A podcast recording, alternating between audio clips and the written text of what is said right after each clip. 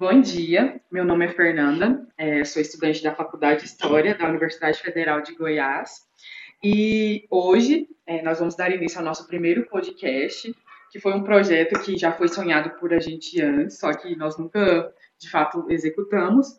E dentro da oportunidade que a professora Ana Carolina nos deu, dentro do Núcleo Livre História, Estudos de Gêneros e Feminismos, que é justamente que teve uma proposta de fazermos uma atividade mais, mais livre e uma forma mais criativa.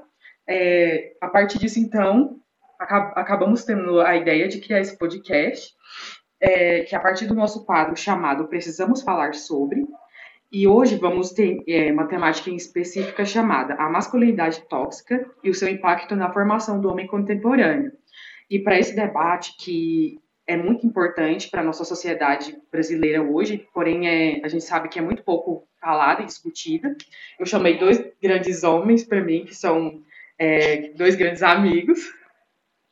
E o primeiro, um deles é o Gabriel Moreira, que ele é estudante também da UFG, e ele é estudante das Ciências Contábeis. E o meu colega e amigo, que também é do curso de História, o Ariel Alves, que são duas peças maravilhosas que chamei para esse debate e que para agregar mais e mais, que são duas pessoas que, obviamente, diferentes, que têm histórias e vivências diferentes dentro da sociedade. Então, ao meu ver, eu acredito que eles têm muito a acrescentar dentro desse debate hoje para nós. Bem, é, primeiramente, bom dia. É, aqui é o Gabriel Moreira. Obrigado pelo convite e espero poder enriquecer esse debate de forma positiva, é claro. Bom dia, aqui é o Ariel. E eu queria agradecer também ao convite e por esse debate, que com certeza vai ser muito agregador, a todos nós. Para dar abertura, então, ao nosso debate, eu gostaria de perguntar a vocês o que se passa, o que vocês pensam quando vocês ouvem o conceito de masculinidade hegemônica, por exemplo. Bem, uh, se a gente parar para separar a ideia né, de que Masculinidade, beleza. Masculinidade e tal. É, esse hegemônico é uma coisa que domina, né? De, de, forma assim mais completa alguma coisa. Então seria a masculinidade, assim, a forma que a gente vê. Não, não a forma que deveria ser, mas vou falar a forma que é, certo? A forma que é que o mundo é, foi dominado pela masculinidade e é difícil até hoje separar uma coisa da outra, sabe? Uma coisa assim que não, não tem machismo, não tem masculinidade atrelada que é, influencie nesse meio, sabe? Então, assim, masculinidade hegemônica para mim seria isso, tipo assim, o homem dominou tudo e a forma dele de ver as coisas é isso.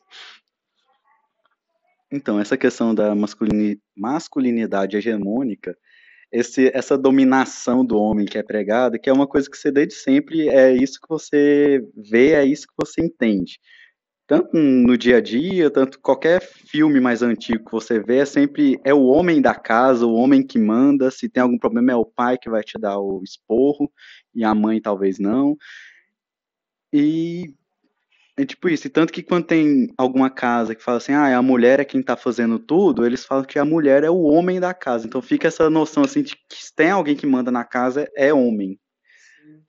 E vocês acreditam que exista, por exemplo, algum padrão estipulado dentro desse, desse conceito mesmo que vocês estão debatendo da sociedade? Se existe um padrão de homem específico de masculinidade hegemônica? Ah, com certeza.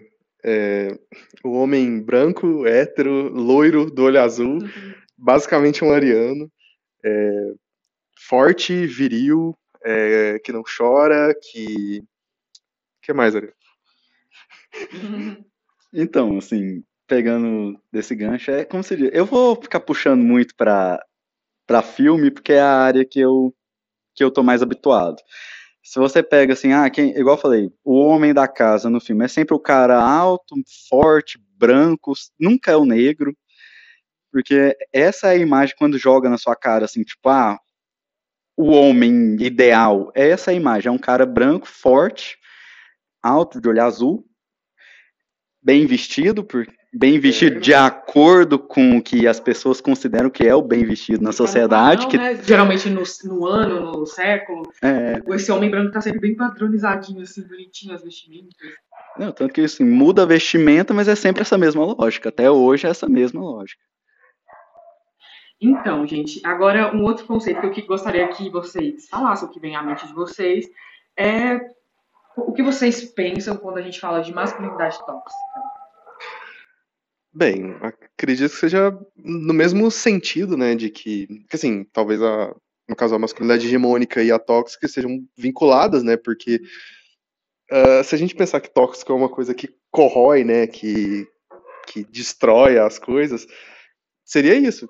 É, quando um homem ele exerce seu domínio em cima de alguma coisa e essa coisa ela recebe, não, não recebe, ela entende isso de forma que ela tem que agir da mesma forma.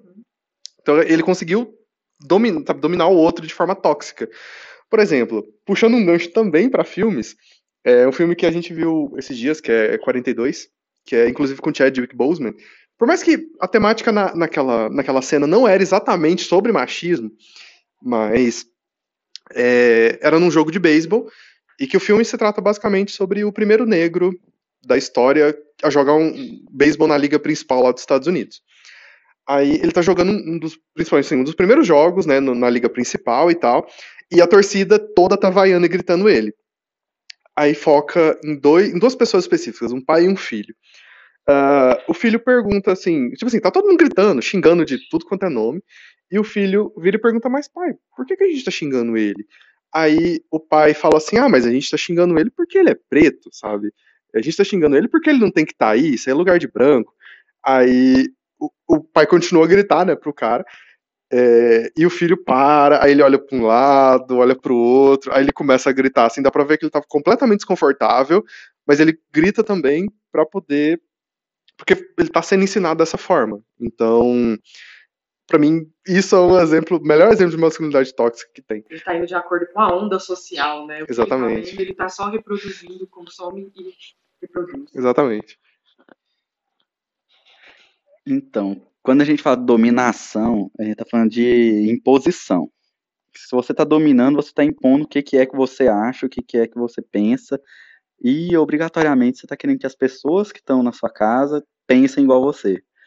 Então, quando você fala de ah, masculinidade tóxica, é o cara que tá em casa e é o jeito que ele pensa, a filha tem que agir do jeito que ele acha que a filha dele deve agir, a mulher dele tem que agir do jeito que ele acha que a mulher dele deve agir, e o filho, como se diz, né, a criança fica se exemplando no pai ele acaba pegando isso e passando para frente essas mesmas ideias, porque ele olha pro pai dele e pensa, meu pai é foda, meu pai sabe o que, que ele tá falando, aí ele não tem essa noção de que o pai dele tá errado, que o pai dele tá impondo, que o pai dele tá sendo tóxico com a mãe e com a irmã. Então ele simplesmente vai começar a achar que isso é certo e passar para frente, reproduzir isso. E com isso vira esse ciclo de gente escrota sendo escrota por aí.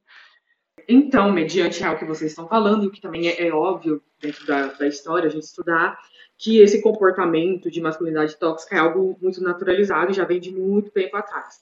Então, é, é natural que vocês, assim, homens, já tenham, tenham sido tóxicos e ainda hoje estão se desconstruindo disso.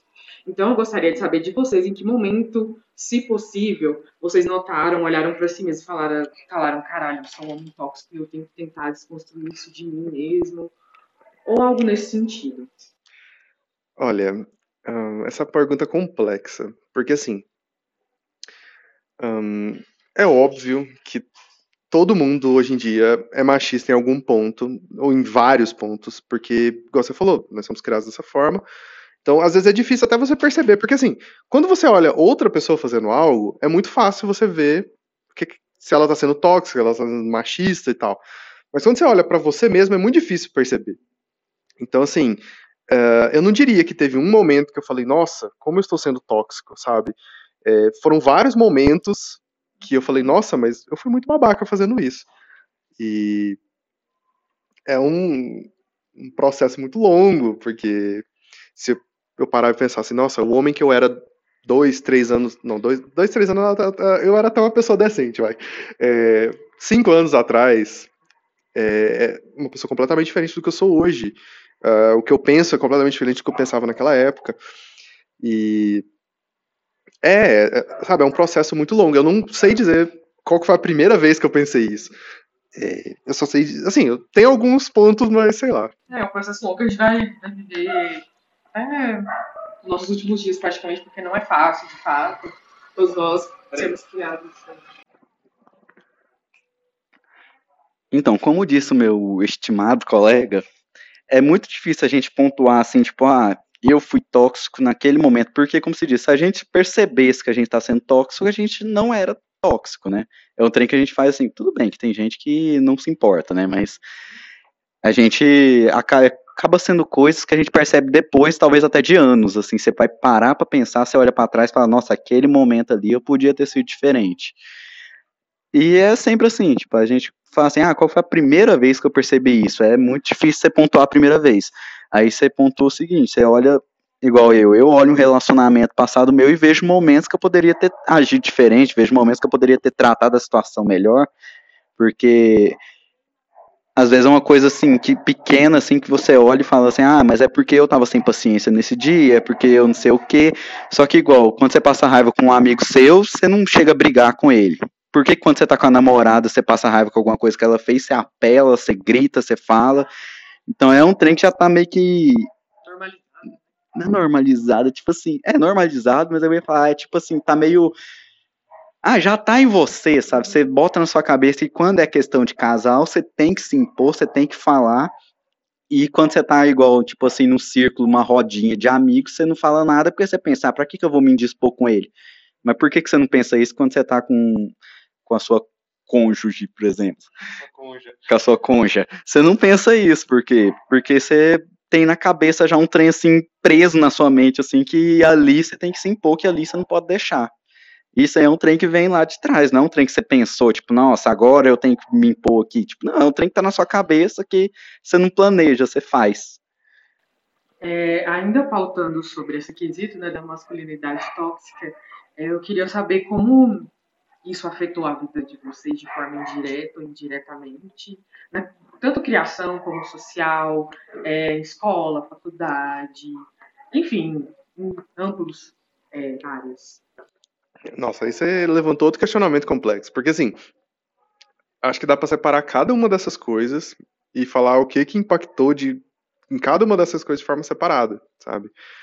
Porque, vamos, pega uma delas aí, porque. Não, eu acho que um exemplo muito interessante que o Ariel começou a falar, não sei se vocês se sentem confortáveis de falar sobre relacionamento, porque é algo assim tão também tão explícito e a gente vê influências que a gente até tinha conversado há pouco tempo de aí chegar no filho e, e, motivar, por exemplo, filhos a atraírem a namorada ou a esposa e a sociedade, sabe, geralmente passar a mão na cabeça do homem quando ele faz tal tipo de ação, normaliza, tipo, ah, não, é coisa de homem, não, gente, é assim mesmo, releva, acostuma, é algo assim tão pautado, principalmente eu como mulher, já ouvi muito que é algo normal, se algo tipo acontecesse comigo, eu tenho que relevar porque é algo normal e natural do homem, sabe? Coisas desses aspectos. Se você quiser falar em outros também, não tem problema. Bem, uh, assim, primeiramente, eu sempre fui uma pessoa que nunca foi de sair pegando pessoas por aí, certo? Eu sempre fui mais de namorar e tal, ficar quieto. Uh, meu pai, ele é um tipo de pessoa que pensa de forma diferente, por assim dizer. É, então, assim, eu vi a vida inteira, sempre que eu tava namorando, ou coisa assim, que, ah, por que, que você ainda tá namorando? Sabe, você tem que viver sua vida, você tem que aproveitar enquanto você ainda tá novo. É, ir numa festa, e, sabe, pegar pessoas. E eu passei a vida inteira falando, não, mas pra quê, sabe? O que, que eu quero com isso? Ele, não, mas é porque isso é, é coisa que homem faz. O homem tem que aproveitar a vida, tem que sair por aí e tal. E é o tipo de coisa que eu ouço, não, é que eu ouvia, eu ouço ainda até hoje. Então, assim, é, eu sei que não vai mudar, então não adianta nem brigar, mas é, é o tipo de coisa que eu cresci com ele, desde que, sei lá, desde que. Desde sempre. Eu não consigo lembrar de uma época que ele não fala esse tipo de coisa. Então, chegou um, um certo ponto que. Uh, não, chega, tipo assim. Nem é. Eu, eu, nem presto mais atenção. É o tipo de coisa que eu sei que eu, eu sei que tá errado, mas eu não tenho nem mais o esforço para lutar contra, porque eu sei que não adianta. Então eu só ignoro e deixo passar, porque eu sei que é errado fazer isso, mas sei lá. Então, no meu caso, meu pai nunca foi do tipo que ficava tipo, ai, você tem que pegar todo mundo, ai, pra que, que você já tá namorando nessa idade, você tem que aproveitar a vida. Coisa que, assim, eu já ouvi de outras pessoas que pais deles disseram. Meu pai já é o contrário, ele já é do tipo assim, que o jeito que ele foi criado, né, o que o povo dele faz, é, tipo, nossa, fez 18 anos, pelo amor de Deus, arruma um emprego, arruma uma mulher, vai casar, vai fazer sua família para lá e para de incomodar os outros. Então, para ele já é o contrário. Para ele, se eu chegar lá e falar, tipo, nossa, eu tô namorando, ele quer, pelo amor de Deus, casa com essa menina. Então, nunca teve muito essa de, ah, você é o homem, você é o caçador, você tem que ficar pegando todo mundo. Tipo, não, para ele é o contrário, você tem que sossegar. O que eu posso pontuar, tipo, na questão de criação, que pode ter acarretado em qualquer coisa na, na minha cabeça, por exemplo, é questão da pessoa virar para você e, tipo assim, nossa, Pra que que você anda assim? Pra que que você faz isso com a mão? Você fica parecendo, entre aspas, você fica parecendo viado desse jeito, você fica parecendo bicha.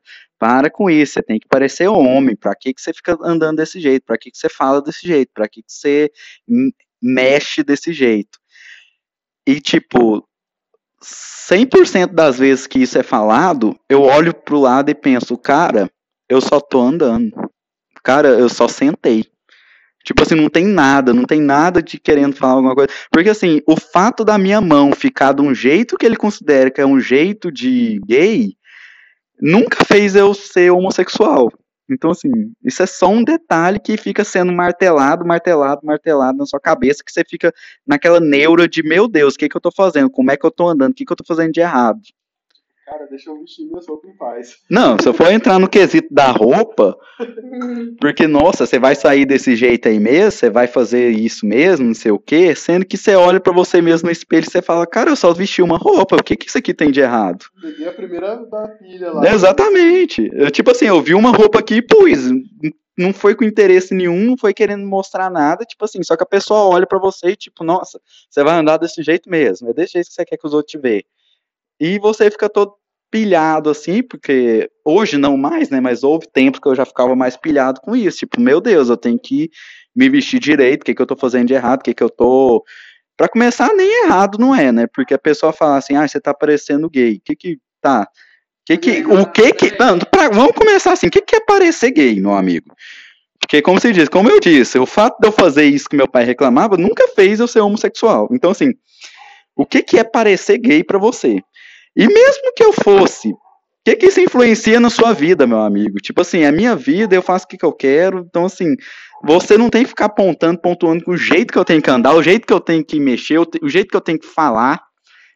Até porque eu já conheci é, gays muito mais, entre aspas, homens do que eu, por exemplo, sabe? Pensando em outra forma, deixa eu... É, esse debate da roupa foi muito interessante, porque é, há um tempo atrás, né, antes da gente começar o podcast, a gente estava falando sobre calça tectel, né? Porque, por exemplo, é, Moreira, aqui, ele é um homem branco, e o Ariel, nosso entrevistado, ele é um homem negro. E a gente perguntou a ele, como homem branco, a gente perguntou, é, Moreira, quando você sai com, com essa bermuda na rua, alguém olha para você torto, com um olhar de, de medo, ou alguém já olha para você e falou, cara, você tá parecendo um malo, um bandido com essa roupa? E ele olhou para mim e o Ariel disse, não. E eu perguntei pro Ariel, a mesma pergunta, alguém já te repreendeu por usar esse tipo de roupa?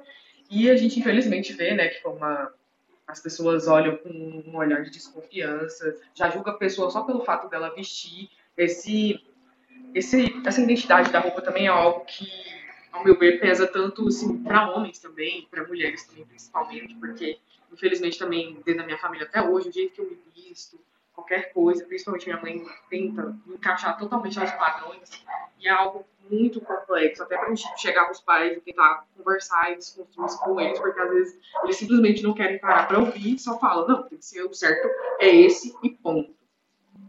Quer falar alguma coisa? Não, eu não, não sei. É, enfim. Quer falar alguma coisa? Então, sobre essa questão de roupa, como se diz, a gente vai a gente tava falando no início a questão do ah, o homem padrão é o homem branco que se veste de tal jeito, mas aí entra aquela questão, né? Até colocando assim, talvez nem precisasse eu ficar falando isso, mas já colocando, tava até havendo uma conversa antes da gravação disso aqui, que ah, será que eu devo falar assim que, ah, eu sou negro, não sei o quê? Por quê? Porque a pele é mais clara. E tem gente que olha para você e fala, não, você não é, você não é negro, não sei de onde você tá tirando isso. Então houve assim, houve uma defensiva até para chegar nesse ponto nessa conversa. Mas colocando, igual, fala a questão da roupa. Eu acho que tanto para homem quanto para mulher, é, geralmente os brancos, eles saem do jeito que eles querem e ninguém questiona, igual o colega Moreira, ele destacou aqui, falando assim, uma bermuda tectel, você pode sair desse jeito na sua casa, alguém te questiona? Não, ninguém te questiona.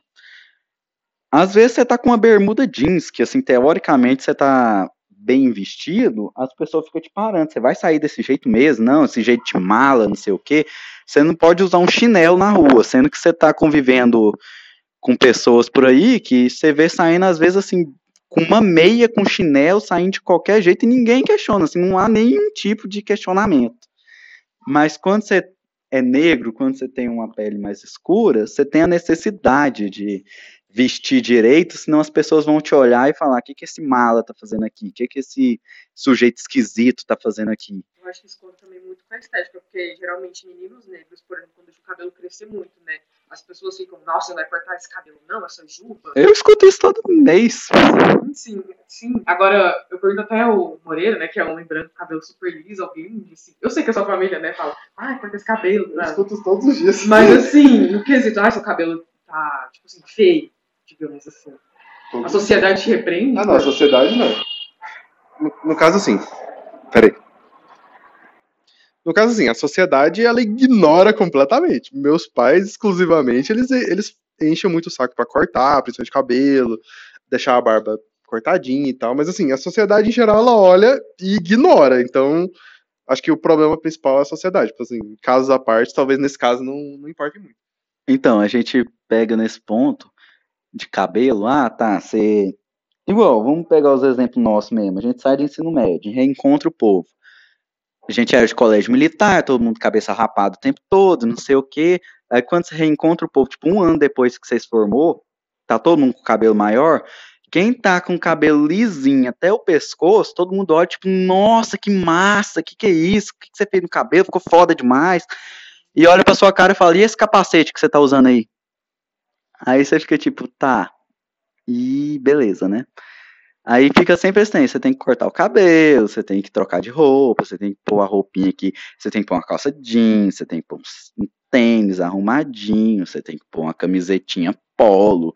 Porque se você usar uma camiseta de banda, você já tá vestido que nem mala, sendo que vou jogar logo, como se diz, não é bom jogar pro outro, mas igual, Moreira sai com camisa de banda e ninguém questiona ele, mas eu com a camisa de banda eu tô parecendo um mala na rua. Então qual que é a diferença entre nós dois nessa história? É igual agora mesmo, você tá com a camiseta do The Boys e. E tipo, você sai na rua, o povo fica te olhando, falando que porra é essa que você tá usando. Sim, vai ficar completamente, só pelo contexto da camisa. Exatamente. Eu posso sair do jeito basicamente que eu quiser. Acho que. É. Então, não teria muito problema. Mas é. Qual, qual, é o contexto da camisa que alguém usando a mesma camiseta e te olhar olhar um moleque branco usando a mesma camiseta e falar assim, ah, ele tá, ele tá no lazer dele, ele tá andando à toa, ele tá só usando uma camisa mais de boa. E olhar pra você e, e ficar atravessando a rua para passar por você, porque você pode roubar ela se passar por ela. Realmente. É complexo. E assim, botando assim, ah, beleza, mas você tá com uma roupa que tá com estampa, não sei o quê. Como eu disse, a gente era do colégio militar tal, tinha o extra do lado do colégio, a gente ia para lá. Por que que, assim, os meus amigos que estavam andando lá, às vezes a gente separava para comprar comida, não sei o que, demorava. Às vezes a gente ia andar à toa, moleque, adolescente, tá à toa, não tem o que fazer, tem alguma coisa para fazer à tarde, duas horas da tarde, sai da escola 11h40, você não tem o que fazer, você quer andar, vai lá pro extra bater perna. Por que, que ninguém nunca falou que o segurança ficou seguindo? Por que, que eu tava andando lá dentro e o segurança ficava atrás de mim olhando o que, que eu tava fazendo? Sendo que nós estávamos de uniforme, a gente claramente era da porcaria do colégio que tava do outro lado da rua. Por que que, assim... É, eu quase citei nomes aqui, mas não convém citar nomes. Por que que os outros andavam lá dentro, mexendo nas coisas, fazendo tudo livremente... É, o próprio Moreira aqui, ele andava livremente lá dentro e ninguém andava em redor dele. Porque toda vez que eu estava mexendo em alguma coisa, eu olhava para o lado, tava o segurança parado lá, olhando, coincidentemente, em cada corredor que eu estava. Não, exatamente isso. Tipo assim, nessa época, porque assim, eu e o Ariel, a gente é, somos, somos colegas de longa data. Since 2009. Nossa, 2009. Mas tá. É, a gente saía, principalmente para andar no Extra. é, tudo bem, depois ficou só eu e ele. Sobrou só os que presta, mas. é, Perfeito. é, mas no começo saía cinco pessoas? Seis, sete pessoas. Eram seis, sete pessoas. Todo mundo era branco, menos o Ariel. Então, assim, quando a gente andava em grupo, normalmente Eu vou o. perguntar a parte, assim, já interrompendo. Vocês, como estudaram no militar, vocês viam, assim, que a maioria das pessoas lá eram brancas? Não, nesse caso lá era muito misturado. Tipo assim, tinha a parte muito rica, que era todo mundo branco, e tinha a parte mais pobre, que no geral era todo mundo muito preto. É, e tinha o meio, assim, né, que era mais ou menos. Mas, no geral, é. Não, mas assim, misturado era, só que era um trem meio assim, de sala em sala, se eu parasse pra olhar, 40 alunos numa sala, pelo menos 30 era branco. A nossa mesmo Não, é, era realmente, pouquíssimas pessoas. Não, é realmente, é porque assim, eu tô, é porque na nossa sala não era muito exemplo, porque na nossa sala a maior parte do povo era, entre aspas, os nerds, certo? Então a maior parte era branco. Mas você ia nas outras salas, é, era mais misturado. Principalmente no H. A- No H, que era, tipo, entre aspas, a pior sala, a maior parte era preto. Nossa. É porque, tipo, eu conhecia outra sala. Tipo assim, lembra que a nossa era de frente pro H. Que a gente, eu, eu era do C, que era, era, tipo, a melhor sala do colégio. A maior parte era branca, realmente. Você ia de frente, que era o H. Por que, que o H era de frente, ninguém sabe, mas o H era de frente e a maior parte era preta. Eles consideravam como a pior turma? Era considerada a pior turma, por todos os professores e as notas Gente, também. Mas, nossa, isso é muito triste. Não, então, assim, é, é, é bizarro você pensar dessa forma, mas, sei lá. E eu não lembro nem o que eu tava falando. Enfim, nossa, a gente se expandiu muito aqui. A gente tá falando da questão da quantidade que tinha em cada sala, porque... Ah tá, você tá falando do, extra. Nós dois Ah, lá, sim. Sim, vocês dois. É, porque assim, quando a gente andava em grupo, porque assim, tudo bem, na época eu não percebia, porque, né, eu nunca vi um, um segurança andando atrás de mim, então eu nunca ia reparar isso. Mas foi muito tempo depois que o Ariel foi falar que eu percebi que, tipo, quando a gente tava em grupo, quando, tipo assim, tinha, sei lá, cinco pessoas brancas e, e- e ele, é, o segurança não, não ficava atrás da gente. Mas ele falava, ah, toda vez que eu tô lá, o segurança fica atrás de mim. Mas eu falei, nossa, mas eu nunca vi o segurança, sabe? Então, assim, e a gente tava usando a mesma roupa. Então, sei lá. Então, meninas, é, eu acabei também indicando a vocês né, assistir um documentário que eu achei muito importante, justamente vocês, assim, eu acho que é essencial para qualquer ser humano que assista, o que foi indicado é, dentro da, da matéria, né, do núcleo que eu estou fazendo, que a professora Ana Carolina nos indicou, que é o silêncio dos homens. E como eu perguntei a vocês, né, que eu indiquei, gente, assista, é muito importante vocês também, como homens, assistirem esse documentário, vocês assistiram. E eu queria saber, obviamente, eu sei que sim, em algum momento vocês identificaram, se teve alguma fala ali que tocaram muito vocês, vocês olharam, caramba, eu me identifico muito nesse momento com esse cara. E se vocês quiserem comentar algo sobre a visão de vocês assistindo o documentário, o que, que vocês sentiram, qual foi as impressões de vocês, porque quando eu assisti aquele documentário, é, é, de relance, né, eu pensei, gente, eu tenho que divulgar isso para os meus amigos, né, porque eu tenho muitos amigos homens, eu quero muito que eles vejam isso, eu quero saber o que, que eles pensam, eu quero ouvir mais, porque realmente, é, na parte de vocês, quando a gente vai falar, assim, eu sei que vocês, assim, geralmente com o passar do tempo, vocês estão se abrindo mais comigo, principalmente no quesito que a gente fala de, como a gente fala, emoções. Eu sei que para vocês é muito complexo e eu também queria ouvir um pouco de vocês a respeito, assim, do documentário e vocês falar mais um pouco dessa questão de emoções, é, sentimentos de vocês, homens. Você quer começar? Então, acho que a questão principal do documentário é essa questão dos, como o próprio nome já fala, né, o silêncio. Aquela, fala no começo, inclusive, de que os homens estão falando pra cá. Perdão, desculpa. Fala, fala aí. É, Não, aquela fala do começo, que o cara falou, tipo. É, porque, tipo assim, os homens estão sempre falando, mas como assim os homens estão em silêncio? Ele falou, não, que o Sim. silêncio não se trata do que os homens estão falando, do que eles estão deixando de dizer. Eu achei isso muito foda.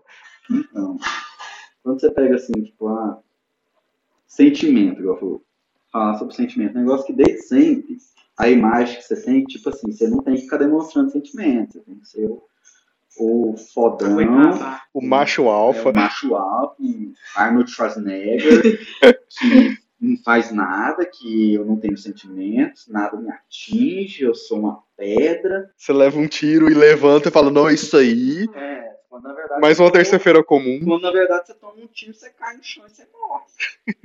aí, tipo assim. Você acaba crescendo. É, é que nem fala, o problema é todo esse. Você forma a sua cabeça de acordo com tudo que você tá vendo, com tudo que você tá presenciando. Aí desde sempre você presencia isso, que você não tem que demonstrar nada, que você não chora, que você não sei o quê. Tanto que quando você chora em algum lugar, seja escola, seja em casa, seja em qualquer lugar do mundo, você chora por aí, o povo olha pra sua cara e fala, você não tem que chorar não, tá parecendo menina. Uhum. Aí você já fica nessa noia na cabeça, tipo, ai...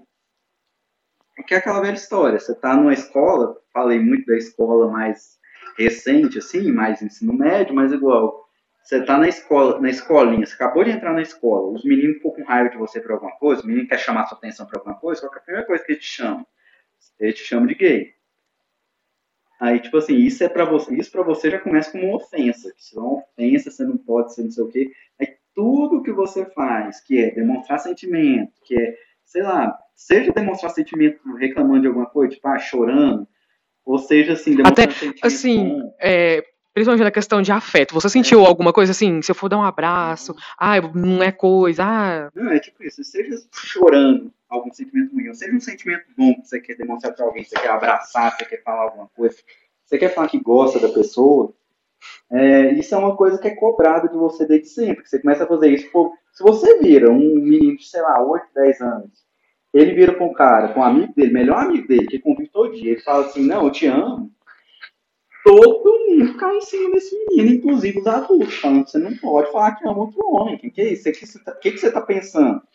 Porque isso é o colocado como errado para você. Aí você cresce com isso na cabeça. Eu não posso fazer isso, eu não posso chorar, não posso ficar falando que eu amo outro homem, eu não posso fazer isso, porque senão vou parecer gay, senão não sei o quê. Aí você cresce com essa coisa na sua cabeça. Aí você vira o quê? Você vira um adulto escroto que não sabe lidar com simplesmente aquele, aqueles, aqueles velhos assim, tipo, ai, ah, eu, eu, abra, eu dei um abraço hétero no meu amigo, tipo, vai tomar no cu com esse abraço hétero seu. Não, não, só isso, aquele negócio, tipo assim, ah, eu, é, eu estou suando pelos olhos. Tipo... É, suando pelos olhos. Você não pode falar simplesmente, cara, chorei vendo isso aqui. Cara, é. eu tô abraçando aqui meu amigo. Você não pode falar nada disso. Por quê? Porque você já botou, você tá tem incrustado assim na sua cabeça isso, que isso é errado, que não é isso que você tem que ser, que você tem que mudar, você tem que, você tá errado, você, você tá, como se diz, né, questionando assim a sua sexualidade. Você tem consciência que você é hétero, mas a partir do momento que você chora vendo alguma coisa ali, automaticamente, automaticamente você não é hétero mais. Não, e é sempre vinculado, ou você é gay, ou você é mulherzinha. Então, tipo assim, é. você sempre cresce tendo essas duas coisas como, tipo assim, meu Deus, não... são as duas piores coisas do mundo, sabe? Porque. Sendo que nenhuma delas é negativa pra você. nenhuma delas é nada, é só, tipo, uma coisa diferente, sabe? E, tipo assim, é isso. Aí, tipo, um, um cara adulto, você pode pensar, é que um cara dessa idade tem essa cabeça pequena desse jeito, tem esse tipo de pensamento? Mas desde que você sai da sua casa. Aliás, antes mesmo de você sair da sua casa, dependendo do que, que você fez, do que, que você falou quando você tinha, sei lá, três anos, você já é, tipo assim, o tempo todo podado aí. Tipo, você não pode fazer isso, para de fazer isso. Você tá parecendo gay, para com isso. Você é gay, isso é errado, para com isso. Aí você fica com isso na cabeça eternamente. E é numa época que você nem sabe o que, que significa ser gay.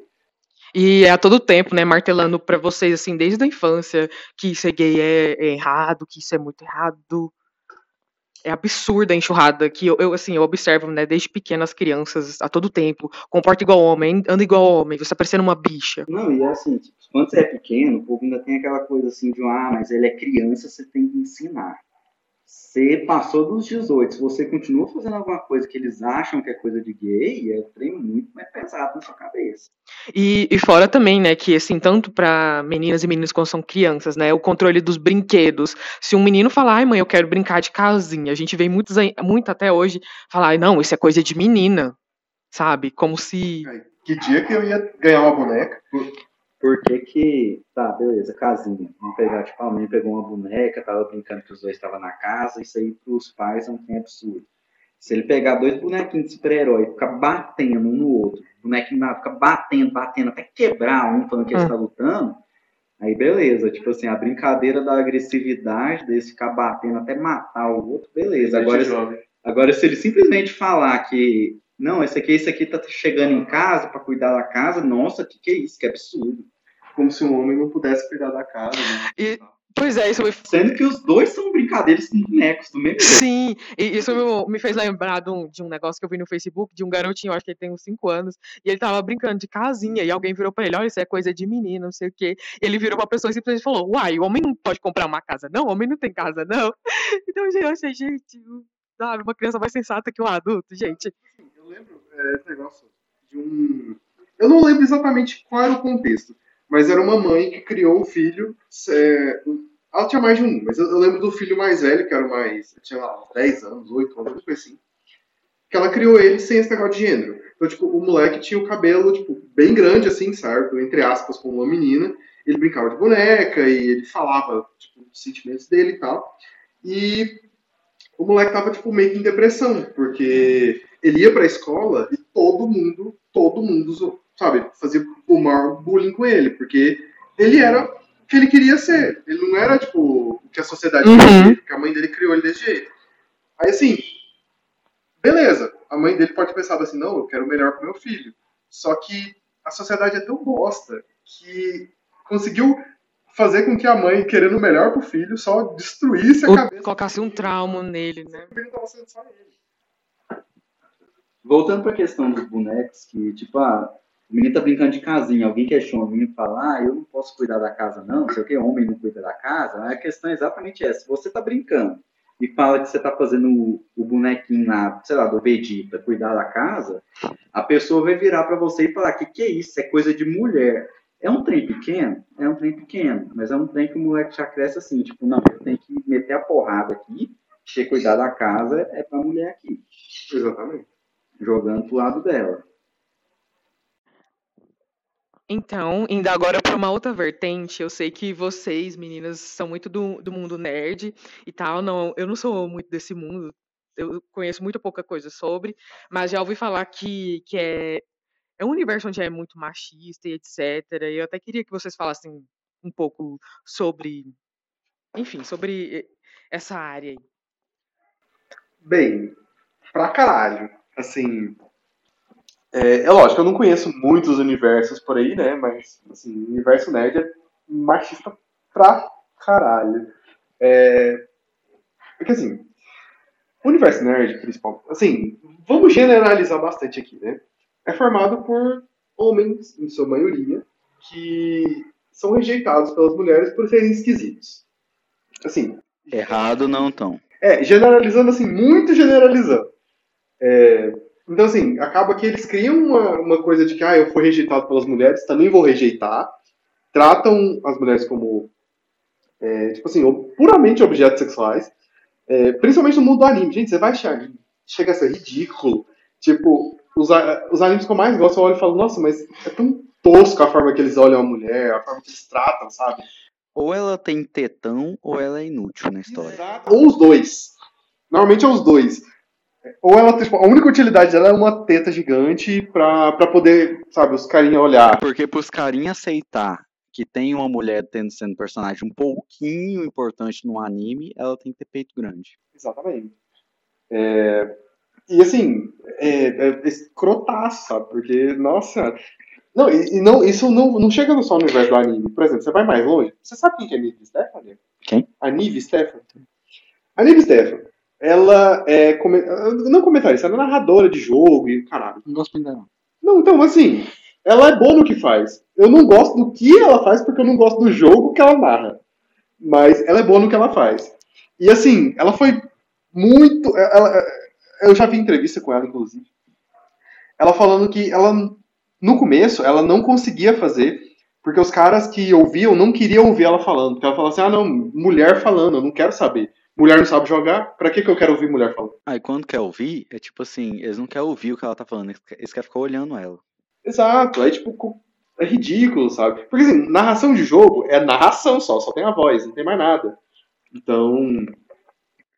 É os famosos cara, nossa, você é gamer, mo- mostra a teta. De certa forma, é, é muito bizarro, porque a gente vê que é, esse machismo tóxico está empregado em absolutamente qualquer coisa que a gente pense, que a gente vai debater, se a gente vai falar, é, igual, sobre experiências nossas na, na escola, familiar, o mundo nerd, se a gente vai falar de filme, cinema, absolutamente qualquer coisa a gente encontra, se depara com, infelizmente, com um machismo tóxico. Então, é, sobre o mundo nerd, a gente ficou martelando em anime aqui, que é um trem que nem eu sei muita coisa. Vou martelar num outro ponto lá, porque todo prego tem que ser martelado. Vamos pra parte do super-herói por aí. Nos super-heróis, 90% dos protagonistas são homens.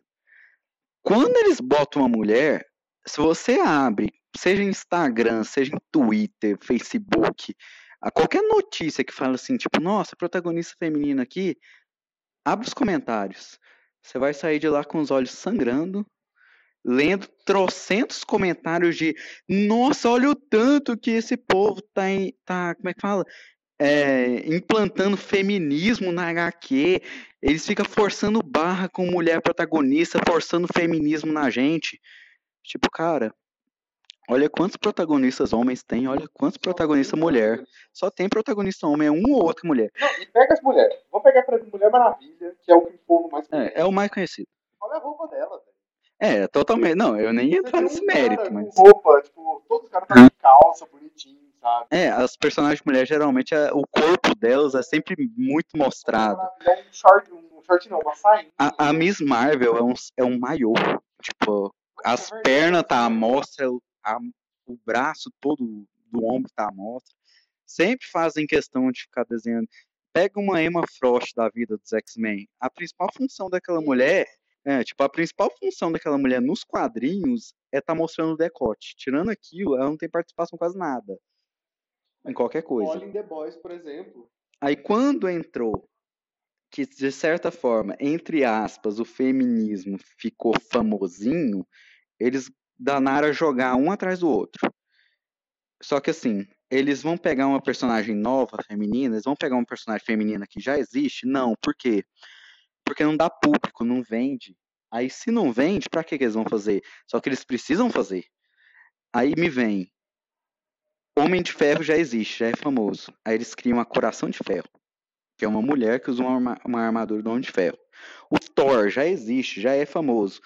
Aí eles pegam a Jane Foster e transformam ela na Thor. O que eu quero dizer é, por que não criar um personagem novo? Ou por que não usar as personagens femininas que eles já têm? Por que não dá público? Por quê? Porque 90% do fã-clube de super-herói eles giram em torno desse machismo que só homem que presta, que se colocar mulher na história tá forçando barra para feminismo, que não sei o quê.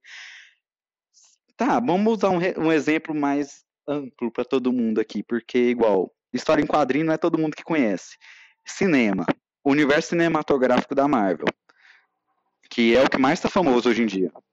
2019 lançaram Capitão Marvel o que teve de comentário na internet falando Capitã Marvel puxa saquismo para feminismo. Ah, é porque fica forçando barra com mulher, porque não sei o quê. Pra que que fica esfre... como, é que, como é que fala? É, esfregando na nossa cara esse trem? Pra que forçar a barra? Por que, que não deixa o trem ser natural, não sei o quê? Até o momento, se eu não me engano, se eu estiver errado aqui, Capitã Marvel foi o vigésimo primeiro filme da Marvel. Estamos falando com um cinéfilo de bosta aqui. É, 21 filme da Marvel. Antes dele. filme estrelado pra mulher. Exatamente, antes dele, me conta aí quantos filmes que foram protagonizados por mulheres. Homem de Ferro, três Homem três Capitão América, Três Capitão Américas, três Thor. Os outros que foi um só, mas assim, não importa. Capitão Marvel pra trás, quantos foram estrelados por mulheres? Quantos tiveram mulheres, não, não, não só estrelados, quantos tiveram mulheres relevantes na história? A Viúva Negra, quando ela surgiu, que foi a primeira personagem feminina assim que destacou na Marvel, que foi a primeira que participou dos Vingadores e tal, ela surgiu como um, é, como se diz, né? O termo da internet, ela surgiu como uma mulher gostosa do filme. Até porque dos Vingadores, ela é a única mulher, E ela é, tipo, ela é, é claramente, entre aspas, a mais fraca do grupo. Até porque até o Gavião Arqueiro é mais útil que ela. Porque qual que é a função da, da Viúva Cara- Negra com vilões super fortes de outra galáxia? Então, ela é claramente a mais fraca do grupo e ela é claramente a, a gostosinha do grupo, entre aspas, que é pro povo ficar vendo. Ela, Homem de Ferro apareceu, ele teve a participação dele, teve entre esses filmes teve o, o Hulk, que também teve a participação dele, tá. Aí veio o Homem de Ferro 2, que foi a primeira aparição da Viúva Negra. Nossa, Na- do Homem de Ferro 2. Homem de Ferro 2, foi o primeiro filme dela. É, a primeira aparição dela é no ringue lá com o, com o Tony Stark, com o rap. A primeira coisa que eles mostram dela é o Tony Stark pesquisando sobre ela e dando um zoom numa foto dela de sutiã. Então, assim, de lingerie, no caso.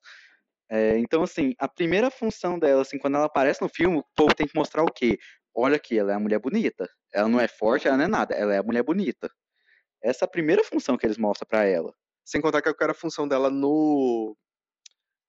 Eu, eu não lembro qual é o nome, tipo, do grupo dela lá, sabe? Quando ela. Não, não, não antes dos Vingadores, que ela era tipo parte da. Não, não lembro se era da, da KGB. Ela era de um grupo lá de espiões. A função dela era seduzir os caras, sabe? Era, essa era a função dela. Ela, beleza, ela aprendeu a lutar e tal, ela até luta bem, mas assim, se você pegar, ah, vamos pegar dos Vingadores. O Homem de Ferro ele tem uma armadura. O Thor é literalmente um deus. O, o Hulk é o Hulk. É, o Gavião Arqueiro ele atira. Beleza, o Gavião Arqueiro ele atira flecha, mas vamos ignorar esse ponto. É, o Capitão América é enriquecido lá, ele é modificado geneticamente. É um super soldado. Quem mais tem no, no- É, aí, tipo assim, tem ela, que ela é um ser humano comum, que a função dela na espionagem era seduzir os homens pra poder pegar informações dele. Então, assim, é ridículo, sabe? Então, pegando o gancho aqui da Capitã Marvel, que foi onde eu comecei, é, beleza, Vingadores Ultimato. Nossa, a gente saiu de Capitã Marvel pra Viúva Negra. Ah, só, eu só queria, eu queria falar da Viúva Negra. Certo. Qual o nome da atriz mesmo? É, então, Scarlett Johansson. Sim, é porque isso me fez lembrar que vocês falaram. Eu, não- eu nunca tinha assistido o filme dela. Assim, Ah, não tem filme. né? ela não Ainda vai É, lançar. vai, vai lançar ainda. Não, mas assim, eu não sabia que ela. Esse papel, assim, que vocês estão falando dela, que ela é hipersexualizada. Mas eu já imaginei isso porque eu vi uma entrevista com ela. E a primeira coisa que o cara perguntou pra atriz, assim, ela, na vida real dela, perguntando: ai, como você se acomodou com os trajes íntimos? Tipo, você usa trajes íntimos pra usar aquela a roupa de Cara, super-heroína? é sempre uma roupa colada com um decote. Sim, Não, eu, eu ela ainda tenho uma outra pra entrar. falou, essa não é uma tipo de pergunta, tipo, eu não vim por aqui pra responder esse tipo de pergunta, sabe? Pergunta coisas relevantes Uhum. sobre Mas é porque essa é a função que eles colocam pra ela no filme. Pro mundo Sim. nerd, assim, é essa a função. Cara, Quarteto Fantástico, aquele com o. Aquele 2005 e 2007, do, com a Jessica Alba fazendo a Mulher Invisível. Você vai assistir o filme, o uniforme dela é fechado até aqui no pescoço. Os cartazes promocionais do filme, ela tá sempre com um zíper aberto aqui mostrando decote. Então, assim, essa. É, é, a é, E, tipo assim, essa é, é o que eles usam pra chamar atenção, é isso. Quando tem a mulher no filme de super-herói. Por quê? Porque, tá, tudo, é aquele negócio, a empresa tá trabalhando de acordo com o que o público dela pede. E o público de super-herói, geralmente, o que eles querem é isso. Você pode ver, HQ, os homens, às vezes, assim, é mal desenhado, não sei o quê. Quando chega nas mulheres, é aquele trem super bem desenhado, é aquele trem super redondinho, super bem. mostrando muito do corpo. Você pode pegar o uniforme de HQ, no cinema nem tanto, porque eles tentam. Tentam não, né? Nos tempos pra cá nem tá cabendo mais isso. Mas quando é no, na HQ que você pega pra ler, você vê que a maioria dos uniformes é pouca roupa, é decote, é, é sempre é sempre bundão, peitão, é sempre uma roupa pequena mostrando a barriga, não sei o que. A maioria é assim. Não, sem falar que é igual essa hipersexualização da mulher, geralmente são só, tipo, mulheres brancas, a maioria também eu vejo são mulheres loiras, assim. Eu não. Alguma mulher negra, se vocês já viram, assim, nessas. Nesse tipo de situação, não. A, a mulher negra assim, que eu vejo mais, por exemplo, pra, no meu ver, claramente, mais assim, é, famosa, entre aspas, seria a Tempestade. Uhum. E eu nunca vi ela numa roupa hipersexualizada. É, eu vi sempre ela numa forma assim, mais é, forte, entre aspas. Sim. Mas eu nunca vi uma mulher preta. por exemplo. A primeira que encaixaria talvez como uma minoria seria Kamala Khan, que é a Miss Marvel. Você já viu a Miss Marvel? É, que ela é muçulmana e ela, obviamente, Estados Unidos e tal. E assim, tudo bem, o poder dela não é tipo, nossa, um poder super, super incrível. Mas a HQ dela é incrível.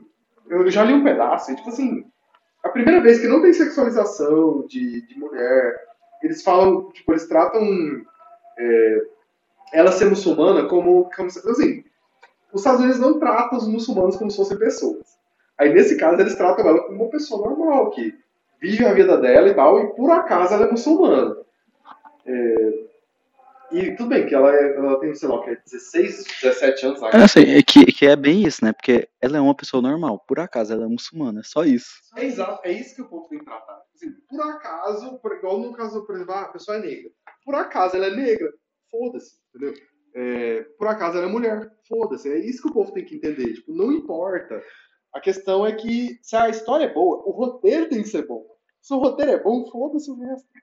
Assim, você falou da tempestade, mas aí eu já digo assim, a tempestade tem as, as velhas, os velhos trajes dela de barriga de fora, de só o trenzinho aqui, o top. Mas assim, é, não deixa de ser a personagem secundária dos X-Men, que eles só dão moral para os de sempre, né? Por exemplo, a vampira mesmo dos X-Men, super sexualizada. Não, pois é. No filme nem tanto, mas não deixou de ser. No filme não é sexualizado, mas também não é importante em momento nenhum do filme. Até porque os três mais importantes de X-Men, quem são? Xavier, Xavier Wolverine e Wolverine. O resto, a Jean Grey, beleza, a Jean Grey é importante. Só que a Jean Grey é o quê? Sexualizada. Vista como louca. O é. tempo todo. Isso, e os trajes dela também é bem. Dela, Mas enfim.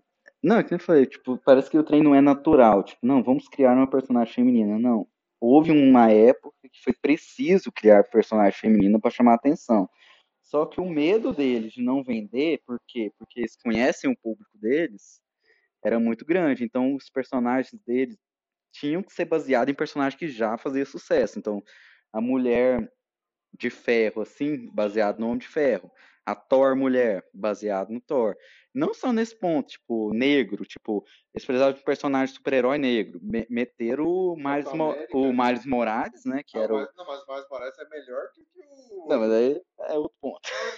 É, é que assim, eles, é, eles poderiam ter criado um personagem novo negro, mas pra quê? Se a gente tem o Homem-Aranha que já dá certo, o Capitão América que já dá Nossa, certo. Colocaram o Falcão como Capitão Pois é, eles só. Forçado, né? Pois é, eles pegam um personagem que já existe, que já vende, que já faz sucesso e botam um personagem negro para fazer, e bota a mulher para fazer.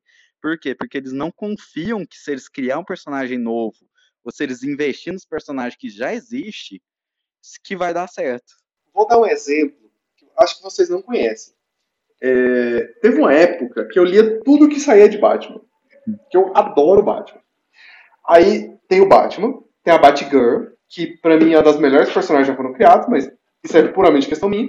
Tem a Batwoman, que é uma das piores personagens que já foram criadas, mas é puramente questão minha. Aí tem o secundário do Batman, que é o. É o, é é, todos são os Robin, mas é que eles tiveram outros nomes depois. É o Asa Noturna, o alguma coisa vermelha. Capuz Vermelho. Capuz Vermelho, obrigado. E, e teve o Batwing, que eles pegaram um cara que ele era africano e o, o Batman, tipo assim, ele tava querendo meio que em, é, expandir o universo dele. Entre, não o universo. Ele tava querendo expandir a influência dele. Não, não influência. Ele tava querendo ajudar outros povos, é tipo isso. Ele tava querendo, tipo assim, é, colocando a parte a morcego em outras coisas, sabe? Investindo em. A imagem dele. Isso. Aí, eu não lembro se ele era africano que foi para os Estados Unidos ou se ele era na África mesmo, mas eu sei que assim, é, a ideia era muito boa, porque eles pegaram um cara negro, que era basicamente o Batman com uma armadura foda. Só que a história era muito mal feita. O desenho era mal feito, o roteiro era mal feito. E assim, parece que eles não investiram dinheiro em fazer a história bem feita, porque potencial a história tinha muito. Só que foi muito mal feito. Mas, mas aquele negócio, só entra no negócio que eu tava falando que igual, eles não criam um personagem novo, não investem nos que já existem. Eles pegam o Batman que já faz sucesso. Mesmo assim, não deu certo. Porque o não, personagem não é bom. Mas, mas é aquela coisa, né? Parece que é feito só pra falar que fez. Exatamente. Aí igual, indo pro. Eu, eu, eu vou e volto feito um ioiô. indo de novo pro cinema, já que a gente começou, talvez até fugindo do foco que era o inicial, é, não tem problema, eu acho. A questão do negro. É, o Pantera Negra, eu vou usar um exemplo que não é meu. Que uma amiga minha foi assistir e disse que saiu do cinema, tava vendo um grupo morrendo assim de reclamar, o tanto que eles estavam forçando a barra para preto. Falando assim, ai, porque pra, faz um filme só pra enaltecer preto, só pra forçar a barra. Que esse, né? É. Não, tipo, forçando a barra pra. Pra, como é que é? Forçando a barra só por causa de racismo, não sei o que, fica enaltecendo preto no filme Pantera Negra, não sei o que. Tá, beleza. Vamos tentar não ser agressivo na resposta. Voltando pro mesmo ponto que eu tava com a Capitã Marvel. O Pantera Negra foi o quê? 2018? Antes de 2018, quantos filmes daquele universo cinematográfico foram filmes protagonizados por preto? Nenhum. Tá, beleza, vamos pegar geral, assim, quantos filmes de super-herói foi protagonizado por preto? Beleza, Blade, um tal de Aço, de 1997, da DC, que ninguém nem lembra que aquele filme existe. Algum mais que eu deveria lembrar? Tá. Se houver mais algum, peço desculpa por não estar tá lembrando, mas independente se houver mais algum, filme de super-herói existe desde 1940 com os primeiros Capitão América live action que eles faziam. Então, assim, você virar e falar, tipo, ai, esse filme do Pantera Negra tá forçando a barra pra preto, que não sei o que, que por causa dessas bobeiras de racismo, esses mimimi. Até mulher, né? Que você falou que o pessoal tava É, ou até mulher. Não, se eu tô falando aqui de negro, que negro não tem tanto filme protagonismo assim, se eu entrar no, no ponto de mulher, então piorou. Piorou. Não, mais mulheres negras, então. Não, não mulher negra não tem. Não, não tem. filme de super-herói de mulher negra. Não, mas, por exemplo, você pega o negro mesmo, é, os que tem antes desses, por exemplo, do, do Pantera Negra. É, o, o, o Patriota. Qual? É, o do. É o Capitão América, só que é aquele carinha lá, que eu esqueci o nome. Ah, tá, você fala na HQ. É, não, no, no, no filme no também filme? tem.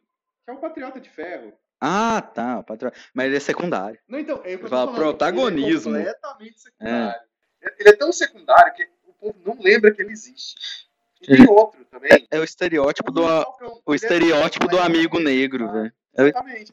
Mas, tipo assim, antes de ser protagonista, eles têm um papel mais secundário que existe. Aí protagonismo, você vê que não tem muitos. Mulher, então, o que que tem? Tem a Electra, que foi um filme que não funcionou. Tem o quê? A Mulher Maravilha de agora. Mulher Grata, que, que é outro filme que não funcionou. Só que assim, entrando no consenso assim de filme mesmo que não funciona, mas aí que tá, será que esse filme não funciona só por questão de, nossa, aconteceu do roteiro ter sido ruim? Porque o Demolidor, que é um filme protagonizado por um homem, por mais que o filme seja mal visto, é um filme que todo mundo lembra, e o Electra, que é um spin-off do Demolidor, que foi mal visto, também é mal visto e ninguém lembra que existe. Sem contar toda a galhofa que aquele filme foi feito. Então. Acho que, a gente, acho que a gente entrou muito no universo nerd, a gente divagou. Eu divago totalmente quando eu Ai, gente, são muitas questões. Esse passo deixar a gente vai ficar aqui. A vida inteira falando. Inteira problematizando tanta, tanta coisa, porque realmente é muito complexo conseguir abordar tudo. Não tem como abordar isso num, num único cubículo, porque é tudo, a gente interfere absolutamente tudo. Apenas, só para encerrar esse assunto, é que nem eu falei, Capitã Marvel, um monte de comentário. Ai, como vocês estão forçando a barra pra feminista? É, Pantera Negra, nossa, como vocês estão forçando a barra para esse povo que fica reclamando de racismo? É, já está confirmado que vai ter a série da tal da Coração de Ferro, que é a Homem de Ferro, que é a mulher que vai vestir um uma armadura de Homem de Ferro. Que, como eu disse anteriormente, na HQ, em vez de pegar uma personagem que já já existia ou criar uma personagem nova, não, ela tem que pegar o manto do Homem de Ferro, que é um personagem que é uma sucessora. Por que, que é uma sucessora? Porque o Homem de Ferro já dá dinheiro para eles. Eles não vão apostar nada numa personagem nova ou numa personagem secundária, porque é isso que as mulheres são no mundo de super-heróis, personagens secundários. Sim, nós tivemos WandaVision. Não, mas aí é uma WandaVision é uma exceção. É. Aí, como se diz, eles vão fazer a série dela. Já já que profetizo desde aqui a quantidade de comentários que vão falar que essa série só existe para puxar saco de feminista Lacração, né? e para puxar saco de negro por lacração. Já coloco aqui que isso vai acontecer. Nem foi lançado ainda. É, Coração de Ferro é uma mulher negra. Eu lembro que na HQ mas no filme vai. Não, É, vai. Não, é, imagino que vai ser, né? Se não for, já só, só confirma tudo isso que nós tá falando aqui. Que eles não estão dando importância se não for. Então, gente, para encerrar um, um último debate, porque a gente começou. É, vocês entraram né, num ponto falando que mulheres que são personagem principal de filmes, o povo fala, ah, isso é lacração, querem despegar o feminismo na nossa cara a todo custo. E eu queria ver, a partir de vocês, homens, como vocês enxergam hoje o feminismo e a importância deles. É, desse assunto que a gente falou, né? De masculinidade tóxica e, e feminismo. Olha, outra questão bastante complexa. Porque assim, eh, eu acho que o problema. Nossa, essa, essa frase vai ser, vai ser controversa. Eu acho que o problema do feminismo é que não tem um ponto em comum.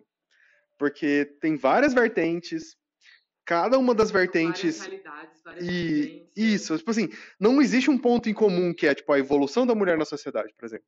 Tem um, é, uma vertente vai para um lado, outra vertente vai para o outro, e elas, e essas vertentes ficam brigando entre si, é, sendo que se elas se juntassem, elas tinham, elas tinham muito mais força do que separadas.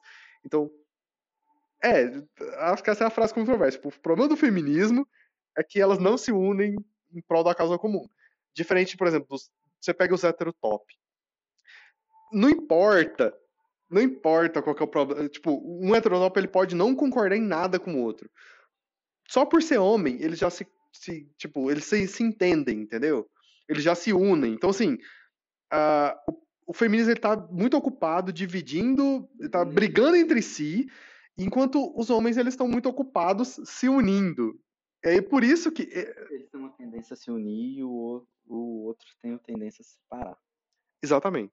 Mas qual que é essa importância do feminismo para vocês, homens? Hoje.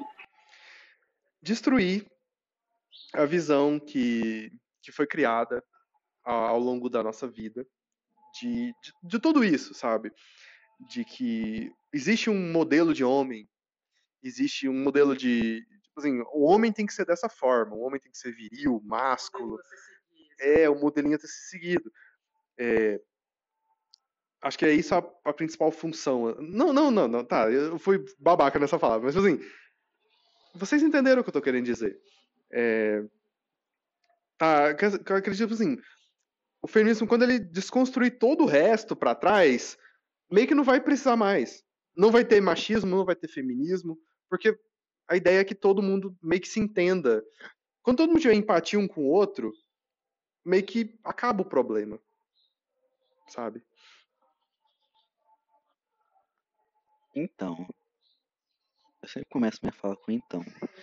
É, então, é complicado falar o que, que eu penso a respeito assim, de função, de o que, que eu penso do feminismo e tal, porque é aquela velha história que todo mundo fala que não deixa de ser verdade, né? Que assim, não é meu local de fala, esse bagulho. É, não é meu ponto, assim, porque não é eu que passo pelas situações, então é sempre complicado eu falar o que, que eu penso. É aquela coisa, se for jogar na minha cara assim, não, fala alguma coisa. É, beleza. O que a gente precisa, ao meu ver, talvez não seja o ver certo, é tipo, ah, teria que ser uma igualdade. Não parar com essa diferenciação, assim, tipo, ó, ah, naquela casa ali, teoricamente, o chefe da família é o homem, na outra é a mulher. E tratar isso como normal, e não olhar assim, tipo, não, naquela casa ali é normal, e naquela ali que a mulher manda, o homem é frouxo, o homem não sei o quê, não tem isso. Quem que é o homem da relação? É, quem é o homem da relação? Tipo, essa é bobeira, uma coisa que é, eu acho até complicado falar, porque eu tô, eu, vamos usar termos chulos, eu estou cagando tanto pra isso, Pra quem é quem é o macho alfa da casa, que é complicado dizer, porque é que negócio, quando você não vê importância, você fica olhando assim, falando, velho, por que que por que, que aquele cara vê tanta importância nisso? Por que, que ele tem que se botar como um másculo? Por que, que ele tem que mandar? Porque nem você tá vendo importância nisso. Talvez eu esteja, eu esteja sendo foda-se demais para essa situação, talvez eu devesse me importar mais com isso, mas é aquela coisa. Eu, quando eu olho a situação, eu penso, é por quê? Então, assim, o que, na minha humilde, porém talvez equivocada opinião, seria tipo, não, não haver essa diferenciação mais, sabe? Tipo, parar com essa diferenciação, tipo, ah, ali é o homem que manda, ali é a mulher que manda, ali não sei o quê, ali a mulher tá forçando, ali o homem tá forçando, tipo, só todo mundo viver a porra da sua vida bem, sem ficar, tipo, sendo tóxico com o próximo, dominar o querendo dominar o outro. Não, tipo, vocês vão viver juntos, então vivam juntos. É uma sociedade, tipo, você faz a sua parte, ela faz a dela, sem ter esse negócio de, ah, eu que mando, ela não tá fazendo o que eu acho que ela deveria ser, é o que eu acho que deveria ser feito. Tipo, não, cara. Se situa, amigo, você não tá no século XVIII mais, não. E aí tá outro ponto, porque eu acho que a partir do momento que o próprio homem olhar que o machismo, que a masculinidade tóxica também é algo que é ruim, assim, que prejudica não somente as mulheres, o prejudica também e assim ele se juntar para querer mudar essa realidade, porque é, a gente assim pode olhar nos parâmetros da sociedade, né? Se é, como um homem que lá, tipo, rebater a outro, assim, diante de uma situação que ele esteja sendo machista, é, automaticamente a gente vê alguns homens falando, ai, você agora é feminista, não sei o quê. É, e fica tirando sarro. Gente, a partir do momento que o homem notar que aquilo também é nocivo, que ele precisa lutar contra aquilo, aí sim que a gente vai ver esse cenário também mudando.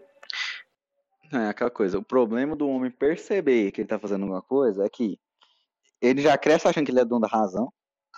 Aí ele vai levando isso pra frente. Aí por mais que ele fale assim, ah, mas eu não faço isso, eu não quero fazer isso, não sei o que, eu quero ser certo tal, beleza. Vira pra um cara e fala que o que ele acabou de fazer foi machista. O cara apela com você, assim, como se você tivesse, sei lá, matado toda a família dele. Talvez até pior. Se você matasse a família dele, ele não ia ter a reação que ele tem quando você vir e falar, cara, isso aí que você acabou de falar foi meio machista. Não, e não só isso, porque, tipo assim, é... se você vira pra um cara, o cara, ele não tá interessado em mudar. Porque, tipo, é muito fácil continuar do jeito que tá. Então, a maior parte dos homens, eles vão falar, não, isso aí é... A própria ideia de pensar sobre isso é coisa de gay. Então, eles não podem ser gays. Então, eles vão já vir com duas, três pedras na mão e falar: não, o que você está falando é idiotice, é frescura, não vou te ouvir. E não ouvir, sabe? Então, já começa por aí. É aquele negócio, voltando aqui para um. Aquele exemplo que. Tá, relacionamentos passados. Eu falo relacionamentos passados como se eu tivesse tido muitos, né? É, tá, beleza. O último namoro que eu tive houve momentos que foi falado isso para mim, com essas palavras, tipo, cara, você, essa frase que você falou foi meio babaca, isso aí que você falou foi meio machista. Qual que é a tendência quando você escuta isso? Falando por experiência própria, a tendência é não, eu não concordo com isso, eu não quero isso, não é isso que eu tô falando. Na minha opinião, eu não falei isso. Você pode não ter tido a porcaria da sua intenção de falar isso. Mas, a partir do momento que você falou, é um trem que tá na sua cabeça. Você pode falar assim, não, mas eu não quis dizer isso. Beleza, você não quis dizer isso. Mas você disse. Então, se você disse, você tem que repensar o que você falou, repensar o que, que a pessoa passa, o que, que a pessoa tem que escutar diariamente, olhar e falar, caralho, isso aí que eu disse eu poderia não ter dito, isso aí que eu disse eu tô me colocando como muito importante na história, quando na verdade você é só um reles merda. Então, você só olha e abaixa a porra da sua cabeça e fala, cara, desculpa, vou repensar isso que eu falei e vou tentar não repetir. Porque a tendência nossa é essa. Quando fala assim, cara, essa, essa piada que você acabou de fazer foi meio racista. A sua tendência é falar, que isso, cara, eu não sou racista, não. Cara, isso aí que você falou foi meio machista. Que isso, cara? Eu não mexo com isso, não, não sei o quê. Eu apoio mulher, não sei o quê. Só que você não percebe que essas coisinhas que você fica falando é resquício desse negócio seu que, assim, que você não vê problema. Esse negócio, não, eu não sou machista, mas essa piada que eu fiz aqui não tem problema nenhum nela, é só uma piada, não sei o quê. Só que você não olha que você tá ofendendo outra pessoa, que você tá se impondo pra outra pessoa, você não olha essas coisas. Então a questão é essa, você tinha que olhar e falar assim, o que, que eu estou fazendo de errado? Porque eu, até hoje, eu falo coisas que depois eu paro para pensar e falo, cara, eu, eu fui babaca falando isso. Então, assim, você tem que botar na sua cabeça, falar, cara, não... beleza, fala assim, eu nunca mais vou fazer isso. Eu tô sendo ingênuo do caralho. Não é falar que eu nunca mais vou fazer isso. Eu posso acabar fazendo. Por quê? Porque é o jeito que eu cresci, é o jeito que eu, pra mim é normal. Então, assim, você tem que botar na sua cabeça assim, beleza, mas se eu errar, eu vou pedir desculpa, eu vou rever o que, que eu fiz. É isso, sabe? Não é mudar da água pro vinho. É olhar o que você fez de errado e consertar e pensar, porque não é consertar assim, eu vou fingir que eu me importo agora só para ela parar de reclamar. É você realmente ver que você errou, que você realmente não deveria ter falado aquilo, que você realmente usou uma piada, que você realmente está naquele. Não é estereótipo a palavra, você está naquela vivência sua que você acha isso tudo normal, que você acha tudo de boa, que você não percebe que você está atacando o outro, que você está se pondo acima do outro. Nossa, eu não sei o que dizer.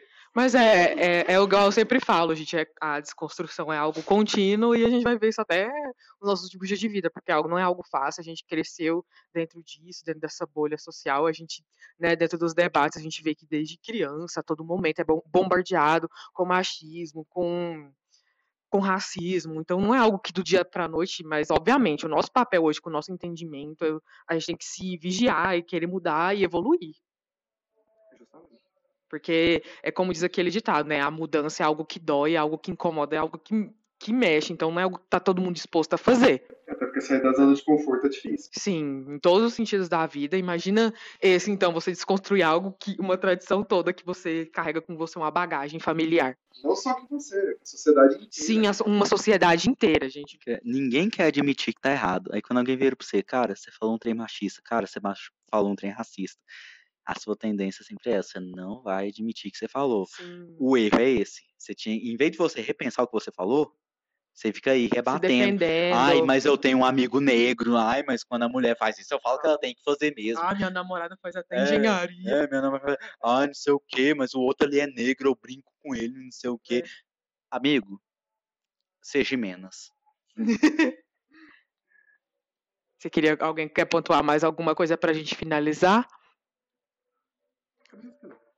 Então, é, depois desse tempo todo de tanto debate, é algo que é muito complexo, que dem dem demandaria muito mais tempo. Agora eu entendo, professora, que você colocou no meu e-mail que é o máximo de 365 horas, porque realmente é um assunto muito complexo, que demanda muito tempo, e são muitas problemáticas. Você quer falar alguma coisa, Ariel? Pode falar. Assim, só para encerrar, que a gente fala, fala, fala aqui, aí, como eu disse naquela hora, tipo, a gente fala muito aqui, porque é perguntado pra gente, a gente fala nossa experiência e tal, mas a gente fica naquela. Não é muito o nosso local de fala. Aí a gente fica naquela, será que eu não tô falando merda aqui? Eu tô achando que, que nem eu falei, você fica nessa cabeça do, ah, mas eu tô certo, ah, mas eu penso isso, tá, beleza, mas a gente ainda assim pode estar falando alguma coisa que seja errônea aqui, que seja errada. É, é o nosso papel aqui, né? A gente tem que falar, se a gente tiver errado, a gente assume que tá errado, e aprender, porque esse é o intuito do que a gente fez. Tipo, foi chamado para a gente falar sobre, não era simplesmente para a gente ficar aqui, ah, vamos pregar sobre a nossa vida. Uhum. A gente vai falar o que a gente pensa, a gente vai falar, vai ouvir, vai falar, tipo, ah, será que eu errei no que eu falei e tal. E é isso que tem que ser feito, pronto.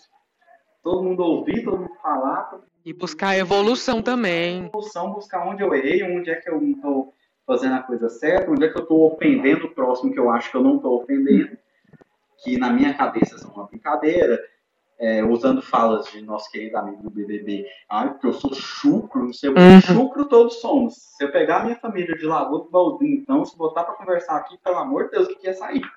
Mas é aquela coisa, você tem que ver até que ponto que esse chu, essa chucridão sua tá certa e até que ponto que você tem que começar a repensar os seus atos. E parar de achar que é reproduzir. É... Exatamente. Ou seja, nós podemos resumir que as pessoas não entendem que o principal ponto é, cara, todo mundo está errado. Ninguém está certo em porra nenhuma. A gente assumir que, olha, é, eu posso estar errado a qualquer momento, significa que a gente pode evoluir sempre. E beleza, gente, todo mundo já falou merda em algum momento. Já fez também. É, fez merda. A gente precisa assumir, olha, é, não só, por exemplo, às vezes você está debatendo com a pessoa, às vezes, você, às vezes a própria pessoa entende que, a, que, por exemplo, tá falando merda, a pessoa tá te convencendo do contrário, mas ela fica, não, eu não posso. É, isso até entra no, no quesito de, ai, eu falei quesito, né? Quesito Hum. de que ai, o homem sempre tem que estar com a razão. Não, cara, você pode assumir que você tá errado. Fala, não, eu errei. Você não vai perder um membro por causa disso, não, A gente. questão é essa, os caras geralmente já entram na discussão com essa cabeça de eu tenho que estar certo. Aí mesmo que ele perceba que ele tá errado, ele não assume. Ainda mais que vocês vêm partindo isso de uma mulher que piorou. Aí ia tocar na ferida. É isso que o povo tem que entender. Que, velho, todo mundo tá errado. É. Se você tá num debate e a pessoa te convence do contrário, fala, cara, é, é a saída mais corajosa do mundo. Realmente você tá certo. Mas eu acho que é de qualquer ser humano, na verdade, né? Exatamente, não, exatamente. Mas o problema principal desse ponto é dos homens. Sim. Que eu, eu vejo. Mas Então- é porque você já cresce com essa cabeça do eu tenho que estar certo, eu tô certo, isso aí é besteira. Tipo, é frescura, é não sei o quê. Uhum. Você cresce com essa cabeça. Pois bem, gente, então é isso. É, eu gostaria de agradecer a participação dos meus amigos aqui, que, que tiveram uma grande paciência Eu que agradeço por você ter me chamado. por ter tido essa paciência e, obviamente, por tentar essa evolução, porque infelizmente a gente não vê isso de, de todos os homens. Eu, eu não tô parabenizando, tá? Isso aqui é, é- não é mais do que obrigação de vocês, homens, né? Parar também. Parar pra ouvir, tentar mudar, obviamente. Isso aí é, é mais obrigação. Mas agradeço pela participação de vocês e E é aquela coisa, né? A gente tem que ouvir, tentar mudar o que a gente vê que tá errado e pronto. Não é fazer um discurso tipo Fiuk de me desculpe por ser homem. né?